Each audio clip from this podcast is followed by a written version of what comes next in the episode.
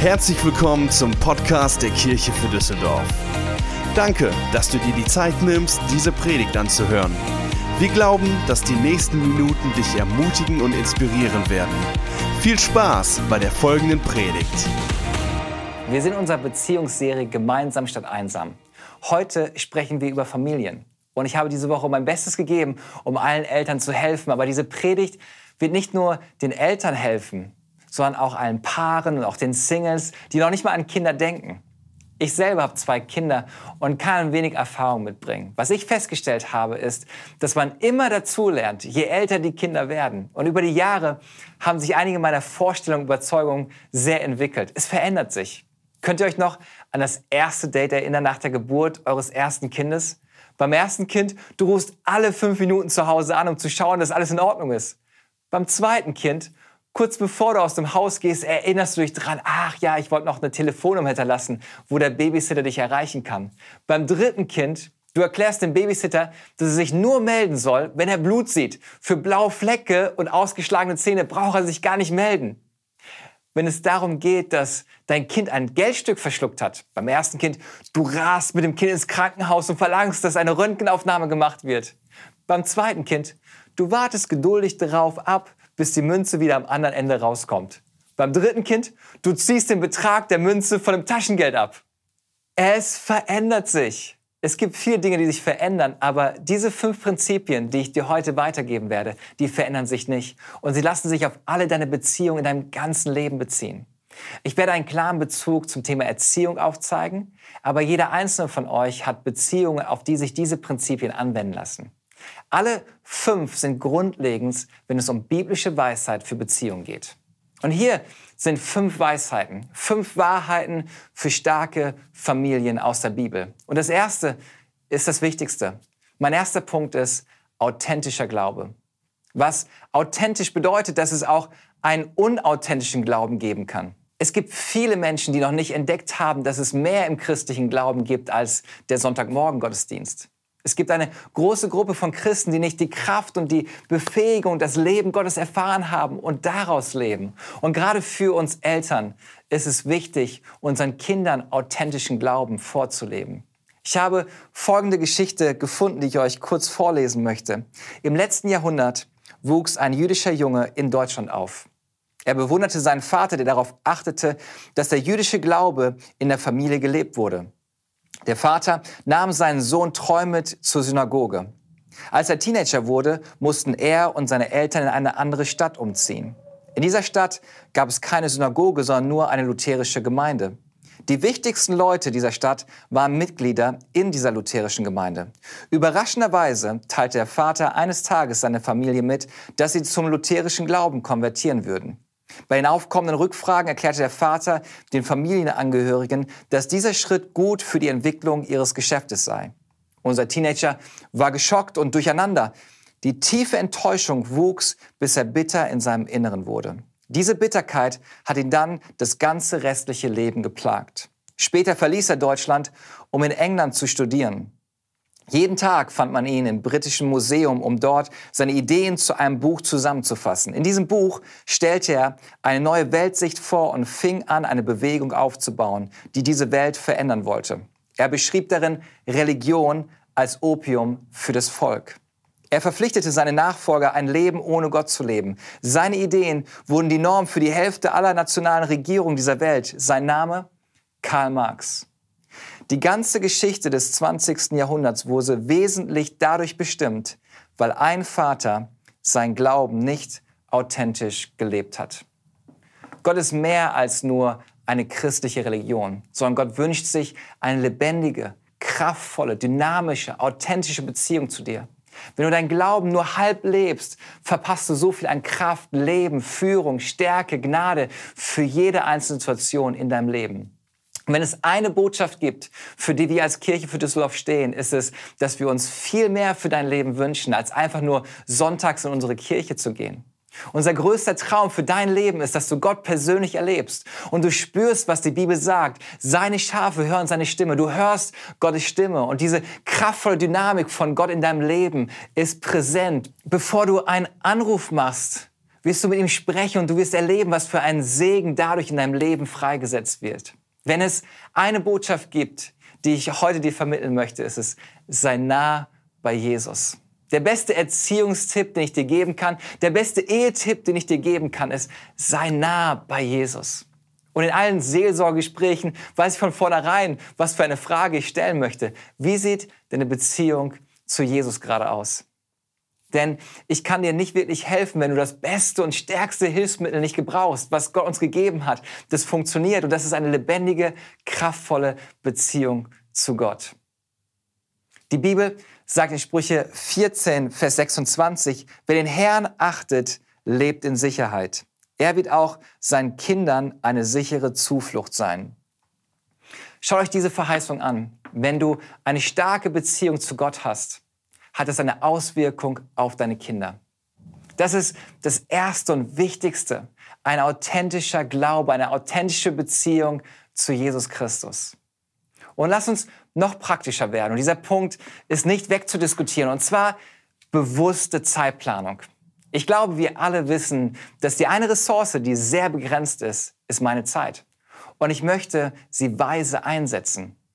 Lass mich wie folgt ausdrücken. Die besten, vorbildlichsten Familien, die Familien, die du um Rat fragen würdest, die du besonders bewunderst und fragst, wie bekommt ihr das hin? Sie werden dir Folgendes sagen. Wir sind sehr bewusst mit den Dingen, die wir tun und die wir nicht tun. Wir schützen unsere Zeit. Wir haben bewusst Familienzeiten eingeplant. Unter anderem, dass wir zusammen essen. Wir lieben es, unseren Kindern vorzulesen. Wir haben bewusste Rituale in unserem Kalender. Zum Beispiel für uns als Familie. Jeden Montag gehen wir gemeinsam als Familie in die Bücherei. Wir haben ein Ritual, wo wir die Kinder fragen, was war heute das Schönste, was du erlebt hast? Und was war das Dürfste, das du erlebt hast? Und was war das Lustigste? Wir verbringen bewusst Zeit als Familie und sprechen miteinander. Wenn du dir denkst, ist das wirklich so wichtig? Absolut. Wenn du dich fragst, warum Beziehungen, besonders Beziehungen zwischen Eltern und Kindern so schwierig sind, lass mich dir sagen, was eine Universität herausgefunden hat. Der Durchschnittsvater spricht sieben Minuten am Tag mit seinen Kindern. Das sind weniger als eine Stunde in der Woche. Stattdessen haben wir iPads und Fernseher und Computer, die Erziehung und Bespaßung unserer Kinder überlassen. Aber ich möchte dich zu etwas ermutigen, das wir früher Unterhaltung genannt haben. Das kann man sogar auch ohne Telefon und Fernseher haben. Es funktioniert wirklich. Und vielleicht solltest du dafür nicht acht Hobbys und 16 Stunden im Fitnessstudio verbringen. Niemand wird auf sein Leben zurückschauen und sagen, hätte ich doch mehr Hobbys gehabt. Hätte ich doch noch zwei Stunden mehr im Fitnessstudio oder vor der Playstation verbracht. Nein, jeder wünscht sich, mehr Zeit in Beziehungen investiert zu haben. Wie ihr merkt, diese Ratschläge sind nicht nur für Eltern, sondern für all unsere Beziehungen. Im Prediger 4, Vers 6 lesen wir, eine Hand voll Gelassenheit ist besser als beide Hände voll mit Mühe und Jagd nach Wind. Das ist einfach ein guter Ratschlag. Bewusste Zeitplanung, nicht beide Hände voll zu machen. Und hier ist mein nächster Ratschlag. Und dieser Punkt wird dich vielleicht überraschen, aber dieser Punkt hat unserer Familie am meisten gebracht. Entdecke die Bestimmung. Aber warum am meisten? Weil es nur funktioniert, wenn du den ersten Punkt erlebt hast. Du kannst deine Bestimmung nur entdecken, wenn du eine authentische Beziehung zu Gott hast. Und wenn du deine Bestimmung entdeckt hast, weißt du, wie du deine Zeit verbringen solltest. Du weißt, wozu du Nein sagen solltest, denn du weißt, warum du hier auf der Erde bist. Deswegen ein Hinweis an alle Eltern. Du solltest einen Fokus darauf legen, wie einzigartig dein Kind geschaffen worden ist was es unterscheidet von allen anderen Kindern. Einer der besten Ratschläge, die ich jemals bekommen habe, war, du brauchst nicht gut in allen Dingen sein. Es reicht, wenn du gut bist in einer Sache. Ich bin nicht gut in allen Dingen, aber in ein paar Dingen versuche ich richtig gut zu sein. Ich sage meinen Kindern, dass ich nicht erwarte, dass sie über eine Eins auf ihrem Zeugnis haben. Gib einfach dein Bestes. Ich möchte nicht, dass sie es als Ausrede nehmen, nicht zu lernen, aber ich möchte ihnen helfen, ihre Begabung zu entdecken und darin aufzublühen. Meine Kinder sind unterschiedlich. Und es gibt Fächer, da erwarte ich eine Eins, weil ich weiß, dass sie das richtig gut können. Meine eine Tochter ist eine Künstlerin. Wie sie zeichnet und Bilder malt, davon träume ich. Und meine andere Tochter liebt es zu lesen und zu schreiben. Sie schreibt wunderschöne Geschichten, die total spannend sind. Und es gibt ein Fach, von dem ich erwarte, dass egal welche Begabung sie haben, dass sie eine Eins mit nach Hause bringen. Und das ist das Fach Religion, weil ihr Papa Pastor ist. Wenn sie da schlechter abschneiden, dann nehme ich das persönlich. Und liebe Eltern, ihr habt den Auftrag bekommen, prophetisch in das Leben eurer Kinder zu sprechen. Sprecht Leben in ihr Leben hinein. Paulus sagt es folgende in Apostelgeschichte 20, Vers 24. Doch es liegt mir nichts an meinem Leben. Mein persönliches Ergehen hat keinerlei Bedeutung. Wichtig ist nur, dass ich das Ziel meines Laufes erreiche und den Auftrag voll und ganz erfülle, den ich von Jesus, dem Herrn, erhalten habe. Ich liebe diesen Gedanken. Wenn ich weiß, wozu Gott mich geschaffen hat, dann ist das mein einziges Ziel. Es gibt mir einen neuen Fokus. Ich liebe das. Und ich sage dir, alle Eltern, Ihr solltet die Begabung in euren Kindern entdecken.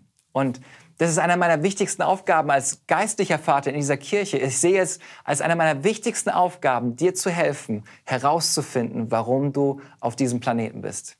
Und deswegen haben wir unseren Expeditionskurs, der eine zentrale Säule in unserer Kirche ist. Unser Expeditionskurs ist so angelegt, dir zu helfen, deine Begabung zu entdecken. Und alles, was ich brauche, ist, dass du mir vier Sonntage gibst, an denen du dir 20 Minuten Zeit nimmst. Und du kannst jeden Sonntag anfangen. Und das Resultat wird sein, dass du weißt, warum du hier auf diesem Planeten bist. Die einfachste Weise, dein Pastor zu sein, ist es, wenn du weißt, was deine Bestimmung ist. Und genauso wie ich es mit meinen Kindern tue, spreche ich prophetisch einen Segen aus über dein Leben. Du musst nicht gut in allem sein. Schau mir mal in die Augen. Du bist großartig und einzigartig von Gott gemacht. Und du bist großartig in mindestens einer Sache. Da ist etwas in dir, wozu Gott dich berufen hat. Und wenn du es herausgefunden hast und es umsetzt und es tust, macht das den größten Unterschied in deinem Leben. Es verändert alles in deinem Leben. Und deswegen sollten wir aufpassen, besonders wir Väter, was wir aussprechen. Wenn ich eine Sache bedauere und wünschte, ich könnte sie rückgängig machen, dann würde ich gerne einige Sätze wieder zurücknehmen, die ich über meine Kinder ausgesprochen habe. Als mein Akku leer war, als ich zu gestresst war, als ich meine Zunge nicht unter Kontrolle habe und es nicht wirklich gemeint habe. Sei vorsichtig mit deinen Worten. Und hier ist mein vierter Punkt. Und der ist so wichtig, dass du dir ein Ausrufezeichen, ein Sternchen und ein Stempel daneben malen solltest, wenn du mitschreibst. Denn dieser Punkt hat einen gewaltigen Einfluss auf dein Leben. Mein vierter Punkt ist richtige Beziehungen. Was automatisch impliziert, dass es auch falsche Beziehungen gibt. Und ja, das würde ich so sagen. Ich bin seit 20 Jahren Pastor und arbeite mit Menschen. Ich arbeite mit Familien, Kindern und Jugendlichen. Und eine Sache weiß ich zu 100 Prozent. Du bist der Durchschnitt deiner fünf engsten Freunde. Gut oder schlecht. Du bist, was du bist, aufgrund der Menschen in deinem Leben. Und lass es mich wie folgt sagen. Zeig mir deine Freunde und ich zeige dir deine Zukunft. Zeig mir, mit wem deine Kinder abhängen und ich sag dir, wie ihr Leben aussehen wird. Das ist absolut wichtig. Deswegen haben wir so einen starken Schwerpunkt unserer Kirche auf Beziehungen. Und das Rückgrat für unseren Gottesdiensten und unseren Expeditionskurs, während wir Gott erleben und unsere Begabung entdecken, das Rückgrat, der Kern, die Grundlage von all dem, was es zusammenhält, ist dieser wunderschöne Bereich der Kleingruppen.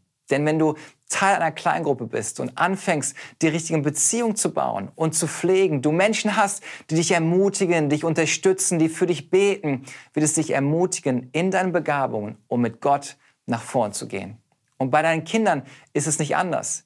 Die wichtigsten Entscheidungen, die du treffen kannst, sind in Bezug auf deine Beziehungen.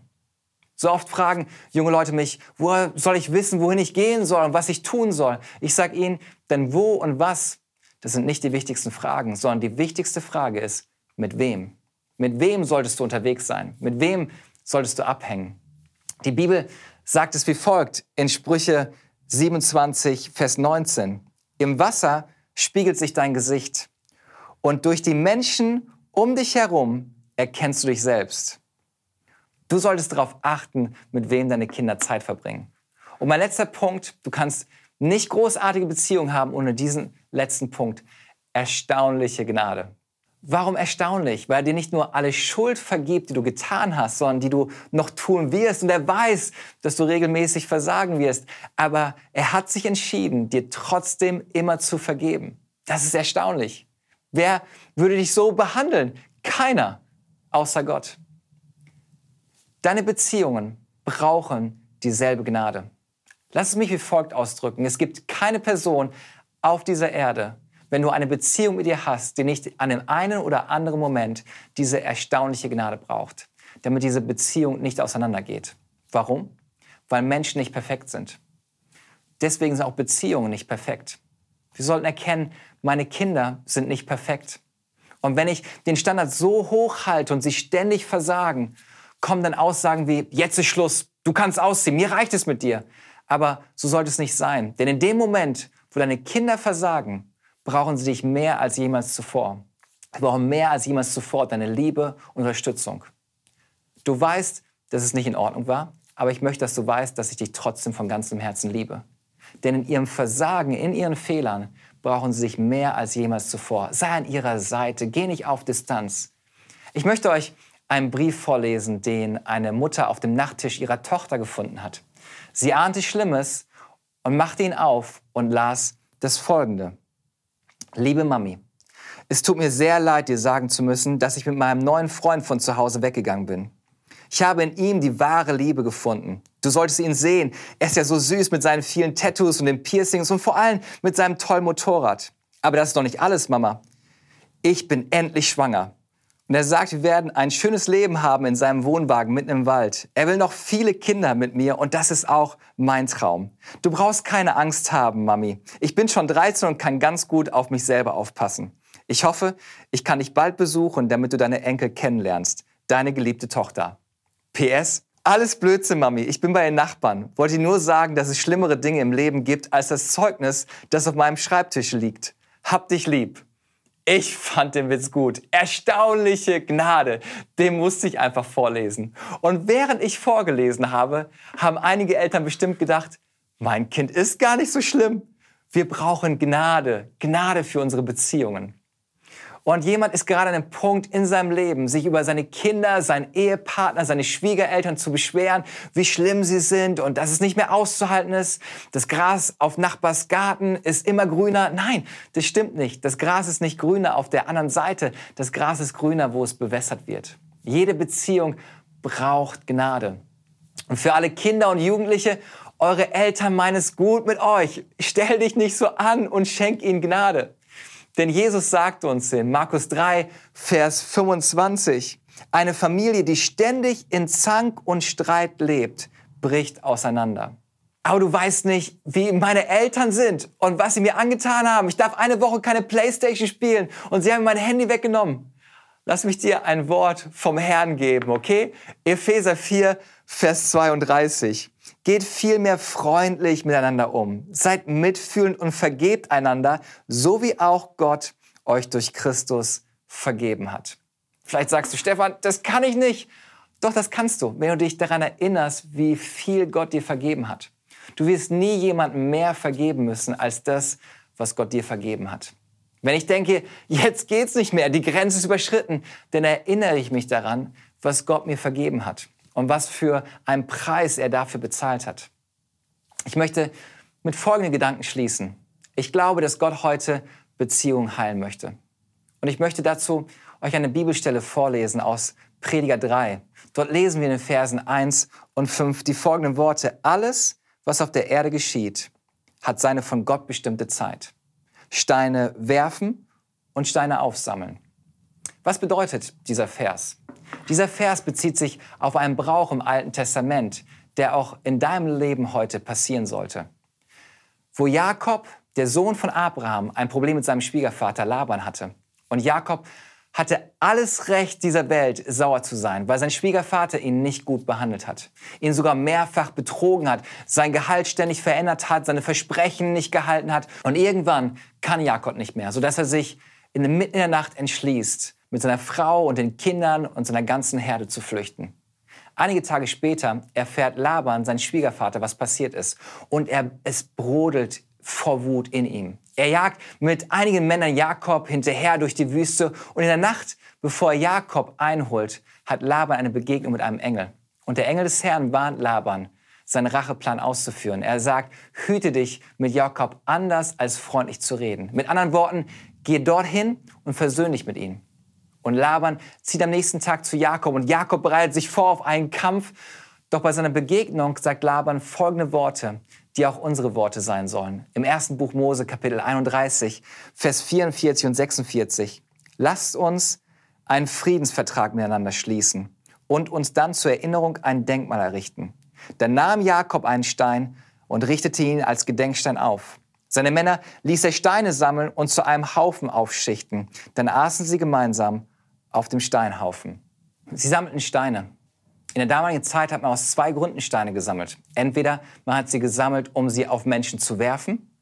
Damals wurden Menschen gesteinigt. Oder du konntest Steine sammeln, um einen Altar für den Herrn zu bauen. Und mit jedem Stein, den sie hier sammelten, war es wie, erinnerst du dich, als du das und das gesagt hast, Klock.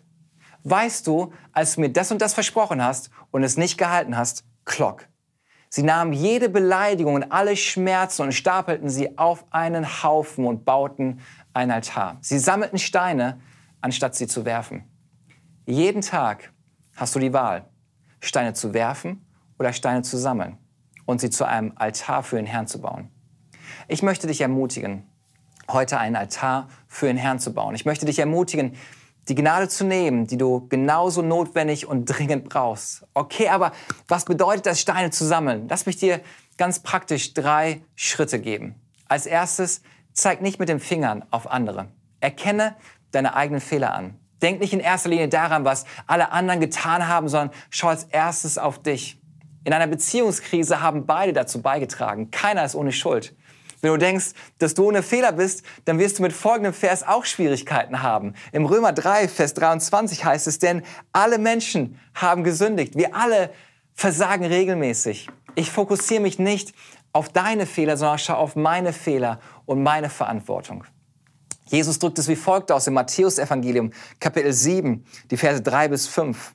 Warum kümmerst du dich um den Splitter im Auge deines Bruders oder deiner Schwester und bemerkst nicht den Balken in deinem eigenen? Wie kannst du zu deinem Bruder oder deiner Schwester sagen, komm her, ich will dir den Splitter aus dem Auge ziehen, wenn du selbst einen Balken im Auge hast? Scheinheilig bist du. Zieh doch erst den Balken aus deinem eigenen Auge, dann kannst du dich um den Splitter in einem anderen Auge kümmern.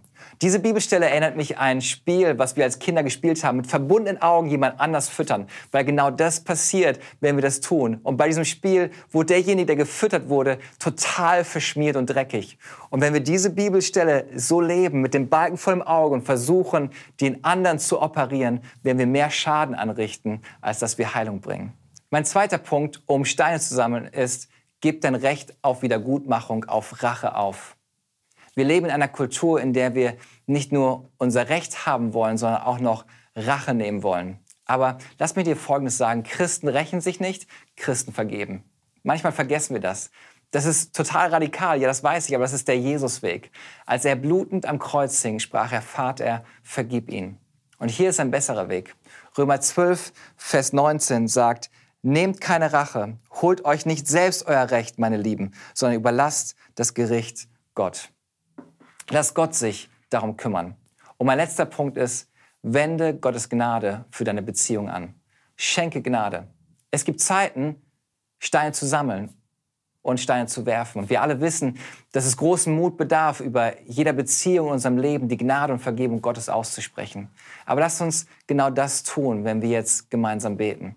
Gott, wir sprechen neu deine Gnade und Vergebung aus über dem Leben unserer Kinder, über unseren Eltern, in unsere Ehe hinein. Und ich danke dir, dass wir das alleine tun können, nicht aus unserer eigenen Kraft, sondern aus deiner Kraft und die Vergebung, die du uns geschenkt hast. Und deswegen entscheiden wir uns heute, Steine zu sammeln und sie zu dir zu bringen. Bring du jetzt gerade Heilung in unsere Herzen, Heilung in unsere Beziehungen im Namen von Jesus. Ich möchte mit folgendem Vers schließen. Im ersten Johannesbrief, Kapitel 4, Vers 8 heißt es, wer aber nicht liebt, der kennt Gott nicht, denn Gott ist Liebe. Gottes Liebe zu uns ist für alle sichtbar geworden, als er seinen einzigen Sohn in die Welt sandte, damit wir durch ihn leben können. Das Einzigartige an dieser Liebe ist, nicht wir haben Gott geliebt, sondern er hat uns seine Liebe geschenkt. Er gab uns seinen Sohn, der alle Sünden auf sich nahm und sie gesühnt hat. Meine Freunde, wenn uns Gott so sehr geliebt hat, dann müssen auch wir einander lieben. Dieser Vers drückt das Folgende aus. All das, worüber ich gesprochen habe, ist nicht möglich, wenn du Gott nicht kennst. Und du kannst nicht Vergebung geben, wenn du nicht vorher Vergebung empfangen hast. Und es sind einige, die gerade diese Predigt sehen und ihr habt diese Vergebung und Liebe noch nicht erlebt. Dein Leben ist voller Schuld und Unvergebenheit. Diese Last deiner Schuld drückt dich runter. Und Jesus möchte dir vergeben, an dem Ort, wo du gerade bist. Vielleicht fragst du dich, okay, was muss ich tun? Alles, was du zu tun hast, ist Jesus in dein Leben einzuladen. Erkenne an, dass Gottes Plan für dein Leben besser ist als der Weg, den du bisher selber gegangen bist. Lass Gott dein Herz heilen. Lass ihn dein Heiler, dein Retter und dein König sein. Und vielleicht hast du diese Entscheidung schon einmal getroffen, aber dein Leben, wie du es geführt hast, hat dich meilenweit weg von ihm geführt und du bist in einer Sackgasse geraten. Aber Gott, als ein liebender Vater, ruft dich zurück nach Hause zu kommen. Komm zurück nach Hause. Komm zurück in die liebenden Arme des Vaters. Ich möchte für dich beten. Vielleicht kannst du kurz deine Augen schließen, wenn du das bist und du Jesus dein Leben anvertrauen möchtest. Bete gemeinsam mit mir folgendes Gebet. Sprich mir einfach nach. Sag, danke Jesus für deine Gnade. Danke für deine Vergebung. Danke, dass du mich gerettet hast. Danke für eine zweite Chance. Heute empfange ich deine Liebe und ich empfange deine Kraft und Vergebung, damit ich deine Gnade und Liebe weitergeben kann. Lebe du in mir, verändere mich, mach mich zu einer neuen Person. Heute gebe ich dir mein Leben. Sag das nochmal. Heute gebe ich dir mein Leben. Amen. Wir hoffen, dass dir diese Predigt gefallen hat und dich in deinem Leben mit Gott stärkt. Wenn du Fragen hast, schreib uns einfach an info at kirchefürdüsseldorf.de. Außerdem bist du herzlich eingeladen, unseren Gottesdienst sonntags um 11 Uhr zu besuchen. Für weitere Informationen zu unserer Kirche besuche unsere Website kirchefürdüsseldorf.de oder folge uns auf Instagram. Wir freuen uns, dich kennenzulernen. Bis bald!